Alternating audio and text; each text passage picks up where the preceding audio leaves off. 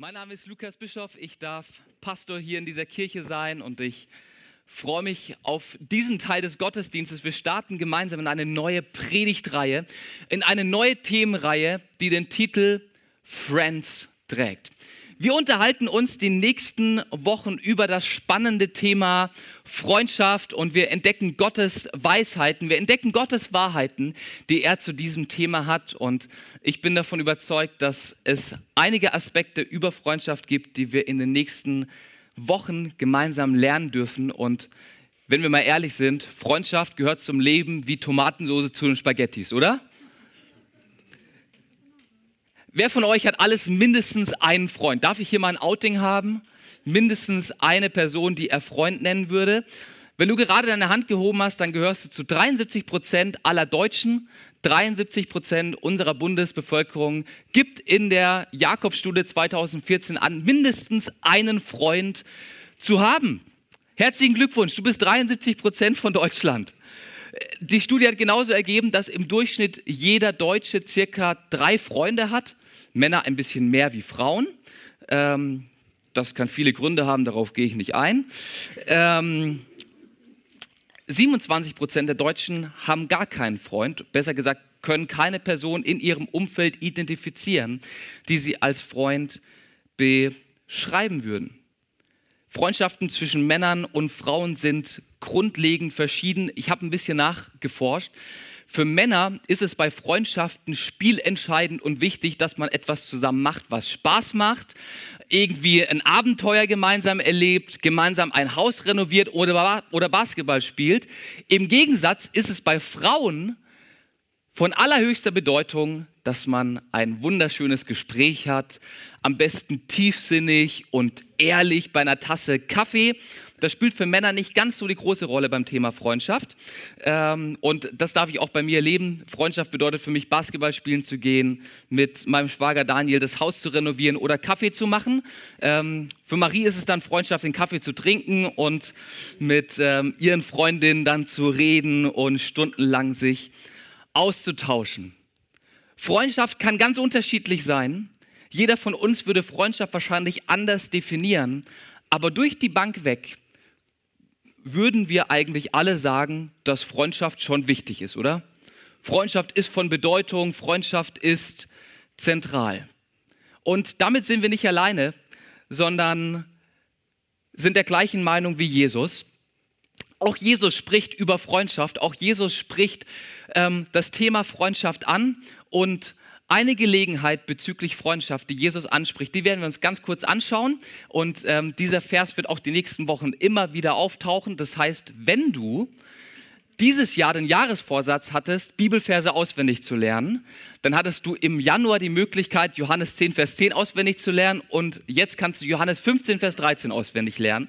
Und da sagt Jesus, die größte Liebe beweist der, der sein Leben für seine Freunde hingibt. Und Jesus bezeichnet uns im Kontext, im Text als seine Freunde. Wir sind seine Freunde und er beschreibt sich als den Freund, der alles gibt. Freundschaft bedeutet für Jesus Risiko, Freundschaft bedeutet für Jesus investieren und er beschreibt sich selber als den größten Freund aller Zeiten ähm, und zeigt das dann am Kreuz, als er für dich und für mich stirbt, sein Leben hingibt und damit diesen Bibelvers in die Tat umsetzt, ähm, indem er zeigt und sagt, hey, die größte Liebe beweist der, der sein Leben für seine Freunde hingibt und ich habe es getan. Jesus will dein Freund sein und er liebt es, wenn wir ihn auch Freund nennen. Bevor ich aber gleich reingehe und wir gemeinsam entdecken, was das Wort Gottes über Freunde sagt, muss ich einmal ganz kurz zu mir zurückkommen und euch meine Geschichte bezüglich Freundschaft erzählen. Und da muss ich sagen, ich habe nicht so die heiße Geschichte, was Freundschaft angeht. Es war in der ersten Klasse. Ich ähm, habe die ersten Schultage geliebt und genossen und dort habe ich auch meinen ersten besten Freund kennengelernt was auch immer das heißt für einen Erstklässler. Ähm, das heißt, viel mit Playmobil spielen, sich zu treffen. Und das Geniale war, dieser Freund war nicht nur mein Klassenkamerad, mein Lieblingsnebensitzer, sondern auch gleichzeitig mein Nachbar. Das Einzige, was uns getrennt hat, war der Gartenzaun. Und der war leicht zu überspringen, wenn du von Komposthaufen zu Komposthaufen kletterst. Ähm, was man für Freundschaft alles tut. Und wir haben uns jeden Tag getroffen, wir haben uns jeden Tag gesehen, wir haben Blödsinn gemacht, wir haben uns Headsets aus Kaugummi gebastelt und ähm, unsere Eltern mussten uns das Kaugummi aus den Haaren rausschneiden. Wir haben ähm, bei mir im Garten übernachtet und bei ihm Eisenbahn im Wohnzimmer aufgebaut. Alles Mögliche, was man so als Schulkameraden, Freunde macht. Und ich war wirklich fest davon überzeugt, dieser Typ ist der beste Freund meines Lebens. Bis wir dann irgendwann in der dritten Klasse waren und es zu diesem komischen Ereignis kam. Von einem Tag auf den nächsten von Freitag auf Montag wollte dieser Freund nichts mehr mit mir zu tun haben. Ohne erklärbaren Grund. Auf einmal stieg er nicht mehr mit mir zusammen an der gleichen Bushaltestelle aus, sondern lief lieber 300 Meter weiter den Berg hoch, nur um nicht mit mir zusammen zu sein. Aus heiterem Himmel heraus beleidigte er mich, ärgerte er mich mit anderen Klassenkameraden, ohne dass ich verstehen konnte, was gerade los war. Freundschaft innerhalb von einem Tag, innerhalb von einem Wochenende Geschichte und kaputt. Das Gleiche ist mir ein paar Jahre später wieder passiert. Ich war auf einem Sommerlager und ähm, da war ich jeden Sommer und auch wieder hier am ersten Tag. Ich habe einen Typen kennengelernt. Wir haben uns super verstanden. Wir haben gemeinsam Mädels geärgert und ähm, Zelte aufgebaut, Fußball gespielt und was man so macht auf einem Sommerferienlager. Und sieben Tage lang waren wir unzertrennlich. Wir haben uns super verstanden. Wir hatten die Zeit unseres Lebens auf diesem Sommerlager. Und als wir uns dann verabschieden mussten am siebten Tag, war eigentlich klar, ey, wir halten auf jeden Fall Kontakt und wir bleiben Freunde, Best Buddies für immer. Haben wir auch versucht und das Geniale war, dass ein Monat nach Ende des Ferienlagers ein Sommerlager-Nachtreffen stattgefunden hat. Und wir haben uns da gesehen und kurz geredet und es passiert genau das Gleiche, was mir in der dritten Klasse passiert ist. Von einem Moment auf den nächsten will dieser Typ bei diesem Nachtreffen nichts mehr mit mir zu tun haben. Er ignoriert mich und als ich dann versuchen will, irgendwer an den Rand zu kommen, fängt er auch wieder an, mich zu beleidigen. Er lacht mich aus mit anderen Leuten und ich stehe an diesem Sommerlager Nachtreffen ohne Freunde da. Das hört sich für dich jetzt vielleicht an, okay, krass, so ein paar Kindergeschichten, was macht das schon? Mit mir hat es richtig viel gemacht. Diese Geschichten, die sich wirklich traurig anhören, über die ich heute aber eher lachen würde. Ähm, diese Geschichten haben etwas in mir zerrissen und ich habe mich als junger Teenie gefragt, brauche ich eigentlich wirklich Freunde? Brauche ich Leute in meinem Leben, mit denen ich Zeit verbringe? Lohnt es sich überhaupt in Freundschaft zu investieren? Lohnt es sich mit anderen Leuten abzuhängen, sie nach der Schule zu treffen oder schütze ich mich besser vor solchen Ereignissen? Und der junge Teenie Lukas kam zu dem Ergebnis, nein, es lohnt sich nicht. Es lohnt sich nicht, in Freundschaft zu investieren. Es lohnt sich nicht, Leute Freunde zu nennen, weil sie mich am Ende des Tages eh verlassen werden. Und ich kam zu dieser Entscheidung. Ich, Lukas, brauche keine Freunde. Ich war als Teenie dann, obwohl ich eigentlich Menschen liebe, absoluter Nerd. Ich habe meine ganze Zeit vor dem Computer verbracht und Homepages für die Gemeinde programmiert und alles Mögliche gemacht. Ähm, aber Freundschaften waren nicht Teil meines Lebens, weil ich Angst hatte, das Gleiche zu erleben. Und vielleicht hast du, was Freundschaft angeht, eine ähnliche Geschichte wie ich. Vielleicht wurdest du in Freundschaften verraten, vielleicht wurdest du in Freundschaften bloßgestellt. Vielleicht verstehst du auch das Konzept Freundschaft überhaupt nicht und ähm, denkst dir ja ganz ehrlich, Freunde brauche ich wirklich nicht, ich bin eigentlich ganz gut alleine. Vielleicht sitzt du aber auch einfach nur heute Morgen hier und schaust mich mit fragendem Gesicht an und stellst mir die Frage, ja Lukas, braucht man eigentlich Freundschaft? Braucht man das? Ist das lebensnotwendig? Oder fährt man eigentlich besser ohne Freunde? Und ich durfte in den letzten Jahren einiges lernen.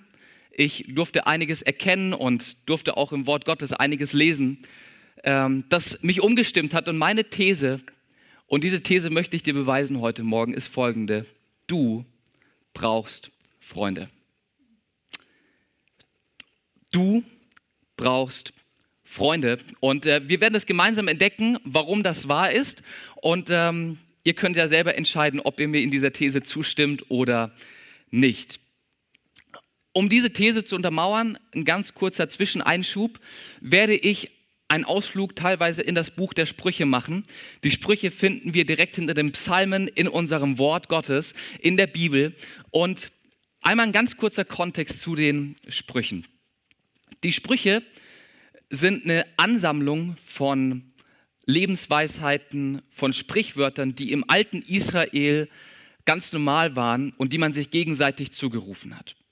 Und als König Salomo an der Macht war, und König Salomo wird uns ja beschrieben als der König der Weisheit schlechthin, als König Salomo an der Macht ist, gibt er den Auftrag, alle Sprichwörter und alle Weisheiten zu sammeln, die im Umlauf sind. Und es startet diese große Sprüche-Sammelaktion und aus allen Teilen Israels werden die Sprüche gesammelt und zusammengetragen. Und Salomo fängt an, diese Sprüche zu sortieren, diese Sprüche zu ordnen und alle Sprüche, die zu dem Charakter und zu dem Wesen Gottes passen und dem Willen Gottes entsprechen, die finden wir heute in dem Buch der Sprüche. Es gibt dann noch ein paar Könige und Fürsten nach ihm, die genau das Gleiche getan haben. Die haben auch Sprüche gesammelt. Und 700 vor Christus ist dann dieses Buch Sprüche entstanden. Ähm, und zwar nicht einfach nur als eine Sammlung von Zitaten, so eine Zitatsammlung halt, sondern mit einem ganz klaren Ziel und mit einer ganz klaren Absicht. Das Buch der Sprüche wurde geschrieben, um uns Weisheit zu vermitteln, und zwar Weisheit im Sinne Gottes. Und damit ist das Buch der Sprüche Gottes einmal eins zur Bewältigung und zur positiven Gestaltung des Lebens. Also wenn wir die Sprüche lesen und wenn wir Dinge aus den Sprüchen rausziehen, dann sind es nicht einfach Zitate aus alter Zeit, sondern sind es Weisheiten Gottes, die uns helfen können, gut und richtig zu leben. Und damit komme ich zum allerersten Argument, zum ersten Argument für meine These. Und das erste Argument heißt, wir brauchen Menschen, mit denen wir gemeinsam das Leben gestalten. Gott schafft die Erde ganz am Anfang der Geschichte. Er schafft aus einem staubtrockenen, einsamen Planeten eine wundervolle Oase. Es werden Bäume gepflanzt, Vögel entstehen, die Meere teilen sich und kommen an ihren Ort. Fische, Wale, Elefanten, Giraffen werden durch das Wort Gottes in Existenz gerufen. Und jedes Mal, wenn Gott etwas schafft, zu Beginn der Zeit, schaut er es sich an und er zieht ein Fazit und er sagt, es ist sehr gut. Eins plus mit Sternchen, genial, was ich da geschafft habe, genial, was geworden ist, es ist sehr gut, Hammer.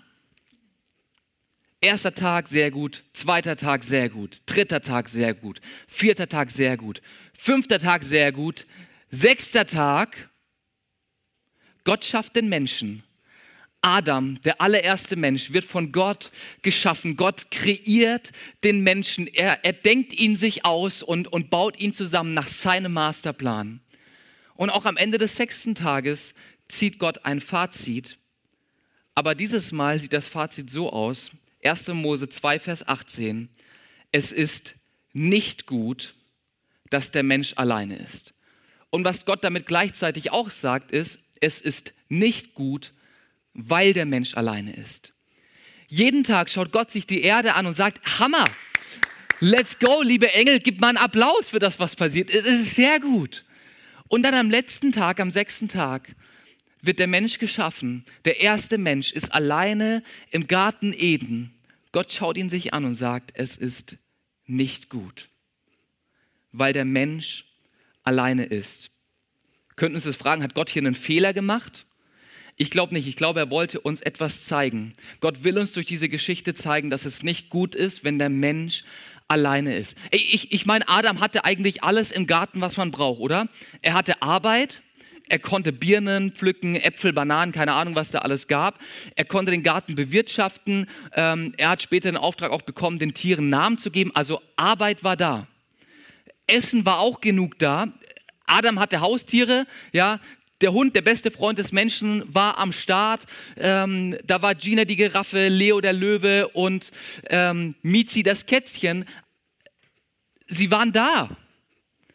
Aber Gott sieht, dass der Mensch nicht gut ist, wenn er ohne anderen Menschen bleibt. Und so ergreift Gott die Initiative und schickt Adam ins Koma und währenddessen Adam am Schnarchen ist, kreiert Gott einen zweiten Menschen, Eva, Mann und Frau. Und als Adam aufwacht, ist er von den Socken, er ist begeistert von Eva, er ist, fühlt sich hingezogen zu ihr. Ein, ein, ein geniales Geschöpf, das Gott ihm da zur Seite stellt. Und in diesem Moment, wo zwei Menschen existieren, zwei Menschen, die gemeinsam das Leben gestalten können, kommt Gott zu dem Fazit, es ist sehr gut. Gott hat uns so geschaffen, dass wir Beziehungen zu anderen Menschen brauchen. Gott hat uns so geschaffen, dass wir mit anderen Menschen zusammen das Leben gestalten müssen. Es steckt in unserem Wesen, es steckt in unserer DNA. Bei Menschen gibt es keinen einsamen Wolf. Menschen gibt es immer in Gemeinschaft. Und es ist so genial, oder?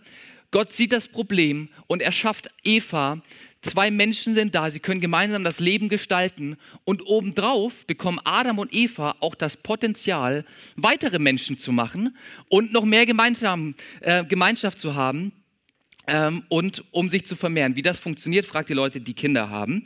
Ähm, Menschen tun uns gut. Wir Menschen sind geschaffen, um mit anderen Menschen zusammen zu leben und gemeinsam das Leben zu gestalten. Und auf den Punkt bringt das Prediger 4, Vers 9 bis 10, wo es heißt, zwei haben es besser als einer allein. Denn zusammen können sie mehr erreichen. Stürzt einer von ihnen, dann hilft der andere ihm wieder auf die Beine. Doch wie schlecht steht es um den, der alleine ist, wenn er hinfällt. Niemand ist da, der ihm wieder aufhilft. Wir brauchen Menschen, mit denen wir gemeinsam das Leben gestalten. Wir Menschen sind unglaublich schlecht darin, Einzelgänger und Solo-Leute zu sein.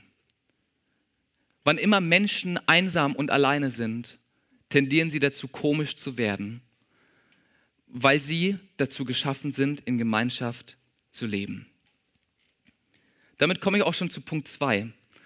Punkt Nummer 2. Wir brauchen Menschen, die uns lieben und annehmen. Sprüche 17, Vers 17, ein Spruch über Freundschaft. Und jetzt sind wir endlich bei den Sprüchen, wie ich schon gesagt habe. Da heißt es in dieser Weisheit, ein Freund liebt alle Zeit und ein Bruder wird für die Not geboren.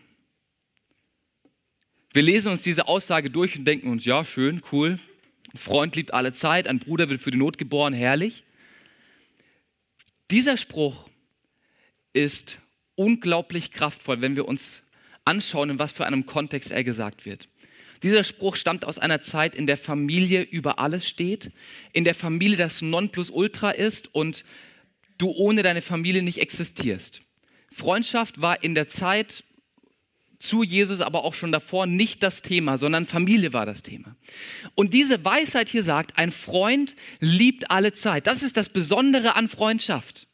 Freundschaft bedeutet Liebe zu jeder Zeit, währenddem ein Bruder für die Not geboren wurde. Was sagt uns das? Familie ist Hammer, Familie ist schön, Familie trägt dich durch, wenn es mal hart wird, Familie ist für dich da, wenn du in Not geraten bist, Blut ist dicker wie Wasser. Wir entscheiden uns für Familie. Familie ist für dich da. Aber es muss nicht bedeuten, dass Familie dich mag. Es muss nicht bedeuten, dass Familie dich liebt. Im Gegensatz zu Freundschaft. Familie ist da einfach aufgrund von deiner Abstammung. Gegen Familie kannst du nichts tun und du kannst für Familie nur tun, indem du Kinder zeugst. Mehr kannst du für, Familie nicht tun. Ähm, Familie ist einfach da. Familie ist am Start, seitdem du da bist. Freunde aber suchen dich aus und du suchst Freunde aus. Freundschaft bedeutet Commitment, Entscheidung aus Liebe und aus Wohlwollen heraus. Freundschaft ist eine Entscheidung, die du aktiv getroffen hast und die auch dein Gegenüber aktiv traf.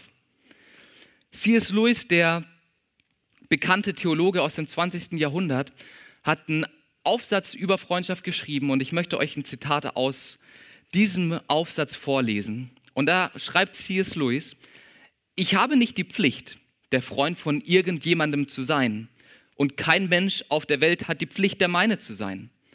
keine Ansprüche, kein Schatten der Notwendigkeit. Familie ist dafür verpflichtet, deine Familie zu sein. Und das ist schön, das ist gut. Familie ist da für dich in der Not auf jeden Fall. Aber weil Freunde sich für dich entscheiden und weil Freundschaft niemals aus Zwang heraus passiert, findest du in Freundschaft Liebe und Annahme. Und damit kann Freundschaft uns etwas geben, das Familie, Romantik und Nachbarn dir niemals geben könnten. Das Interessante dabei ist, dass jede Kultur und jede Weltanschauung Freundschaft per se abwertet gegenüber etwas anderem. Schauen wir uns einmal ganz kurz die individualistische und liberale Weltanschauung an, in der wir uns befinden.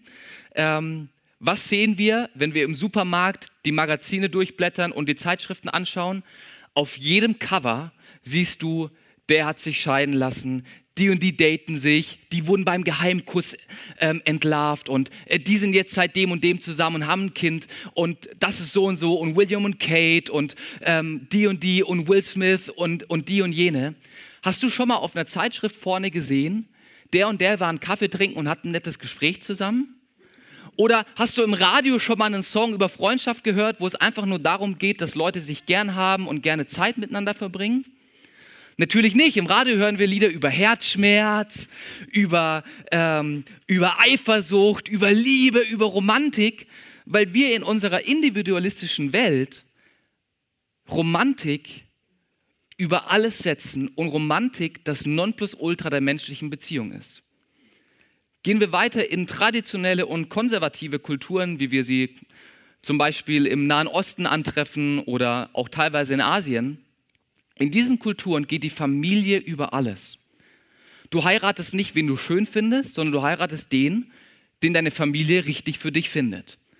Du wählst nicht den Beruf aus, den du gerne wählen möchtest, sondern deine Familie entscheidet für dich, welchen Beruf du wählst.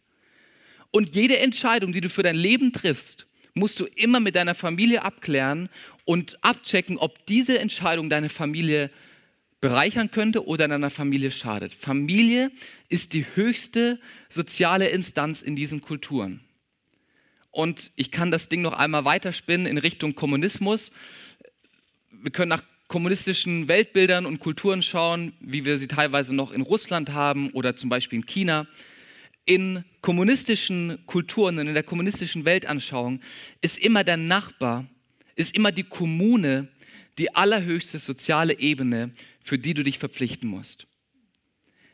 Wir können uns durchschauen, jede Kultur der Welt hat Freundschaft immer auf Stufe 2, 3 oder 4, aber niemals auf Stufe 1. Es gibt immer eine Abwertung gegenüber Freundschaft. Warum? Weil Freundschaft weder biologisch noch sozial notwendig wäre. Freundschaft ist nicht notwendig, damit ein Staat funktioniert.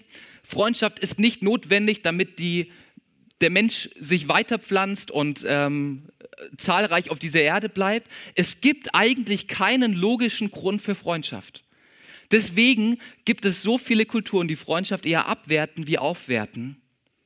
Und gleichzeitig sehen wir dadurch aber auch, dass Freundschaft sich dir nicht aufdrängt. Freundschaft ist nicht notwendig biologisch oder sozial. Freundschaft ist notwendig, weil du es emotional brauchst.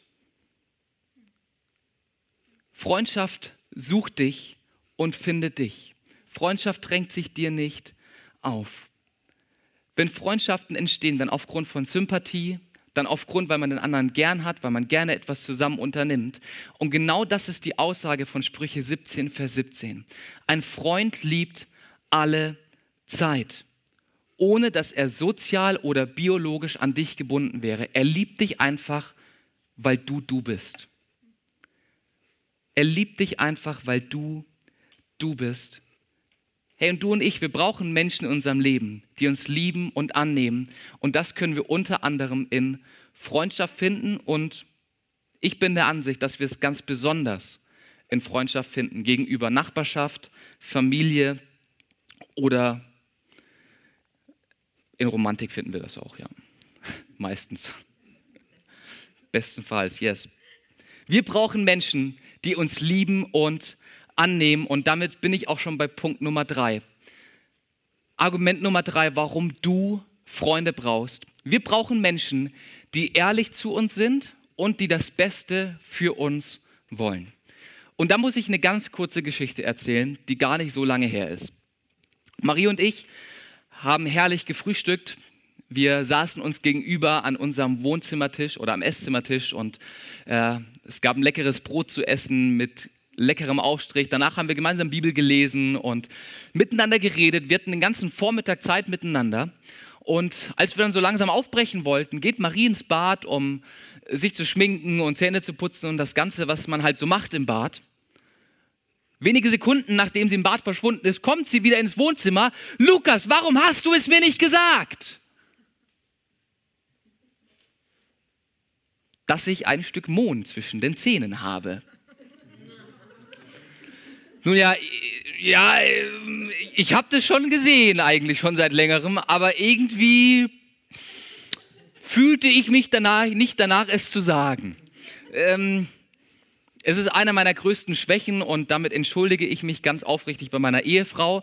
Ähm, ich, ich sehe es einfach nicht als notwendig an, Spinat anzukündigen, wenn es im Gesicht hängt oder Marmelade, die sich in den Mundwinkeln versteckt irgendwie kriege ich das nicht auf die Kette, das zu sagen.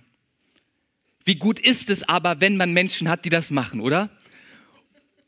Du hattest wahrscheinlich heute Morgen solche Menschen bei dir zu Hause, ansonsten würdest du mit Nutella hier sitzen. Gut, es sieht eh niemand wegen der Maske. Dann hast du jetzt einen kleinen Nutella-Vorrat im Mundwinkel.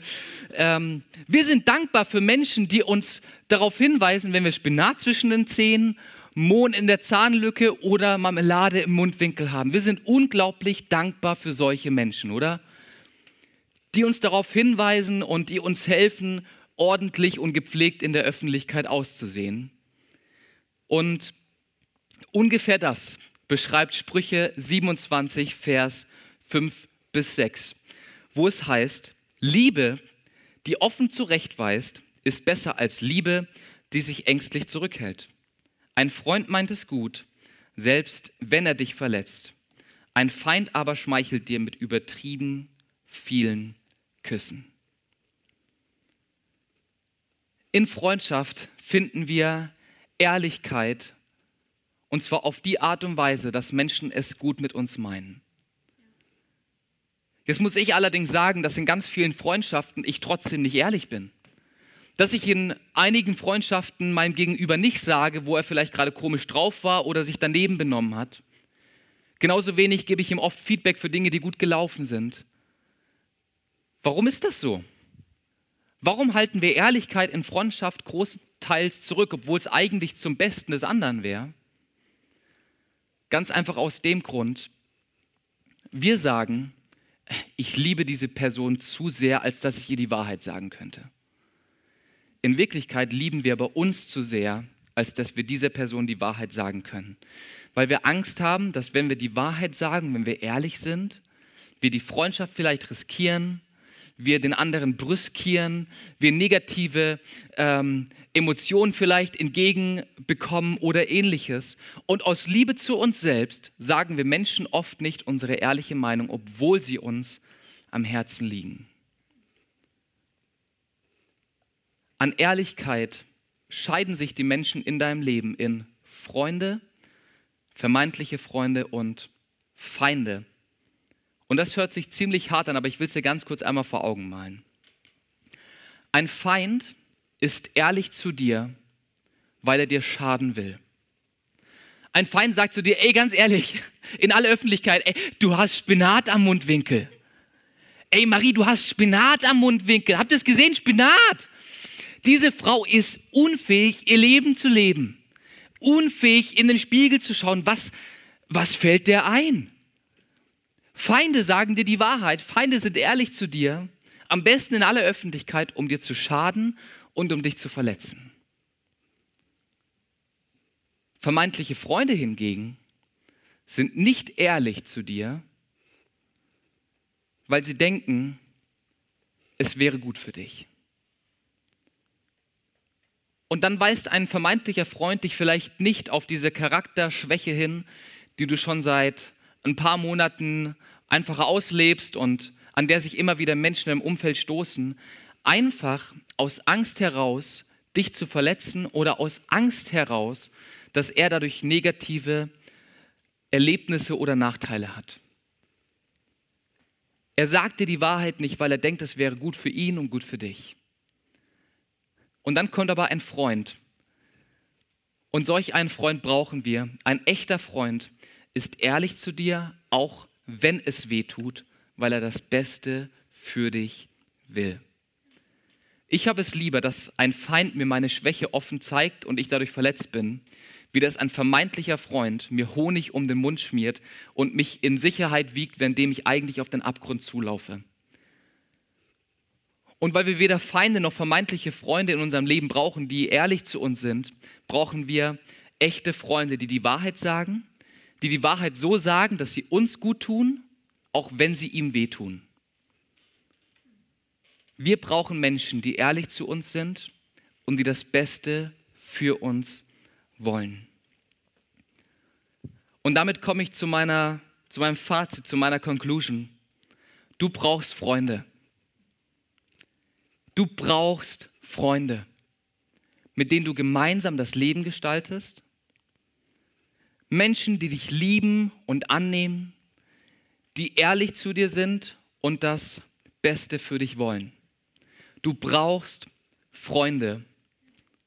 Und wenn du das glaubst, dann kannst du ja gerne mal sagen, ich brauche Freunde. Ich brauche Freunde. Ich brauche Freunde. Und ich spanne den Bogen zurück zum Anfang. Ja, wir brauchen Freunde und davon bin ich echt überzeugt. Und vielleicht sagst du auch nach dieser Predigt, oh ja, ich brauche eigentlich echt Freunde in meinem Leben. Ich, ich brauche sie. Aber gleichzeitig bist du verletzt und enttäuscht worden in Freundschaft. Gleichzeitig hast du Dinge im Kopf, wo deine Offenheit von Freunden ausgenutzt wurde und du in der Öffentlichkeit bloßgestellt wurdest. Gleichzeitig hast du Dinge in deinem Kopf, wo Freundschaften zerbrochen sind an banalen Diskussionen und Fragen. Und du spürst Verletzung und du spürst Schmerz beim Thema Freundschaft.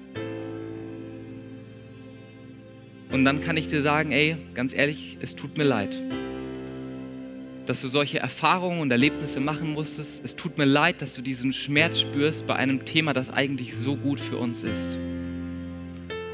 Es tut mir leid für dich aber gleichzeitig kann ich dir sagen, dass du den besten Freund kennenlernen kannst, den es gibt. Jesus will mein und dein Freund sein. In Johannes 15, Vers 15 nennt Jesus uns Freunde, wenn wir uns entscheiden, mit ihm unterwegs zu sein. Und Jesus sagt, hey, ich bin auf diese Erde gekommen, weil ich dich liebe. Ich habe dich erwählt, ich habe dich ausgesucht, ich habe Sympathie für dich, einfach für das, wer du bist. Und ich will gerne dein Freund sein. Ich will dein Freund sein und dafür bin ich am Kreuz gestorben. Ich will dein Freund sein. Gott will gemeinsam mit dir das Leben gestalten. Gott will dir Liebe und Annahme geben, wie kein Mensch sie geben kann. Und Gott ist ehrlich und voller Wahrheit und will gleichzeitig das Beste für dich. Jesus ist der beste Freund, den du haben kannst. Er ist der Freund, der alle anderen Freundschaften aussticht und der gerne dein Freund genannt werden will. Wenn du Jesus als deinen Freund annehmen möchtest und sagen willst, yes, Jesus, ich will dich als Freund haben, ich möchte auf dieses Angebot der Freundschaft reagieren, dann kannst du sehr, sehr gerne nach dem Gottesdienst auf mich zukommen. Ich würde richtig gerne mit dir sprechen und auch gerne mit dir beten. Ähm, und mit dir darüber sprechen, was es bedeutet, mit Gott in Freundschaft zu leben. Ich würde mich richtig freuen, wenn du Gottes Freund heute wirst. Und gleichzeitig will ich aber noch einen Aufruf machen und dazu schließen wir gemeinsam die Augen, einfach aus Gründen der Privatsphäre und dass du wirklich auch ehrlich gleich sein kannst in diesem Moment. Hey, wenn du verletzt wurdest in Freundschaft, wenn du Schmerz mit dir rumträgst, Menschen dich verlassen haben, vielleicht ohne Grund, wie es bei mir der Fall war, und du Freundschaft gegenüber echt skeptisch deswegen bist. Wenn diese Verletzungen in Freundschaft dazu geführt haben, dass du nicht mehr richtig fähig bist, dich zu binden und Freundschaft eher abwertest wie aufwertest, hey, dann lade ich dich ein, dass du jetzt bei Jesus Heilung bekommst und dass du Jesus an dein Herz lässt. Wenn du gerne Heilung in diesem Bereich der Freundschaft empfangen möchtest, wenn du diese Verletzung zu Jesus bringen willst, dann lade ich dich ein, kannst du mir einfach ein Handzeichen geben und dich melden. Als ein Handzeichen Gott gegenüber. Yes, danke schön. Als ein Handzeichen Gott gegenüber, um ihm zu sagen, yes, ich will da heilen. Ich will da in Freiheit kommen und den Schmerz hinter mir lassen. Und Jesus, das ist mein Gebet. Jesus, ich bete für jede einzelne Person, die sich jetzt gerade gemeldet hat. Und ich bete darum, dass der Schmerz, der aufgrund von Freundschaft, die kaputt gegangen ist, dieser Schmerz, der da ist und der real für diese Person ist, Jesus. Ich bete darum, dass du dir diesen Schmerz nimmst. Herr, du bist für unsere Schmerzen am Kreuz gestorben. Du bist für die Punkte gestorben, die uns verletzen und die uns bis heute prägen und beschädigen. Jesus, und ich bete darum, dass diese Personen Freiheit erleben und bei dir erleben, was echte Freundschaft bedeutet, Jesus. Jesus, du liebst uns und du nimmst uns an. Jesus, du bist ehrlich zu uns und willst gleichzeitig das Beste für uns. Herr, und das ist so eine gute Botschaft, Jesus. Jesus, ich bete darum, dass dein Blick auf Freundschaft mehr und mehr zu unserem Blick auf Freundschaft wird. Jesus, ich bete darum, dass deine Gedanken über Freundschaft mehr und mehr zu unserer zu unserem Wesen werden und zu unserer Haltung gegenüber Freundschaft, Jesus. Gott, und ich danke dir dafür, dass du Verletzungen wegnimmst. Ich danke dir dafür, dass bei dir Vergebung da ist. Und da, wo Menschen vielleicht gerade nicht vergeben können, weil sie verletzt wurden, da bete ich darum, dass deine Vergebung kommt und Vergebungsbereitschaft wächst, Jesus. Amen. Was für eine starke Predigt. Danke, dass du mit dabei warst. Für weitere Predigen kannst du uns einfach auf unserem YouTube-Channel folgen, und zwar bei MGE Peine. Wenn du uns besser kennenlernen möchtest und immer über die aktuellen Infos, Events und Gottesdienste informiert sein möchtest, dann kannst du dich auf unserer Website ganz einfach für unseren Newsletter anmelden. Wir würden uns freuen, von dir zu hören. Gottes Segen und bis nächsten Sonntag.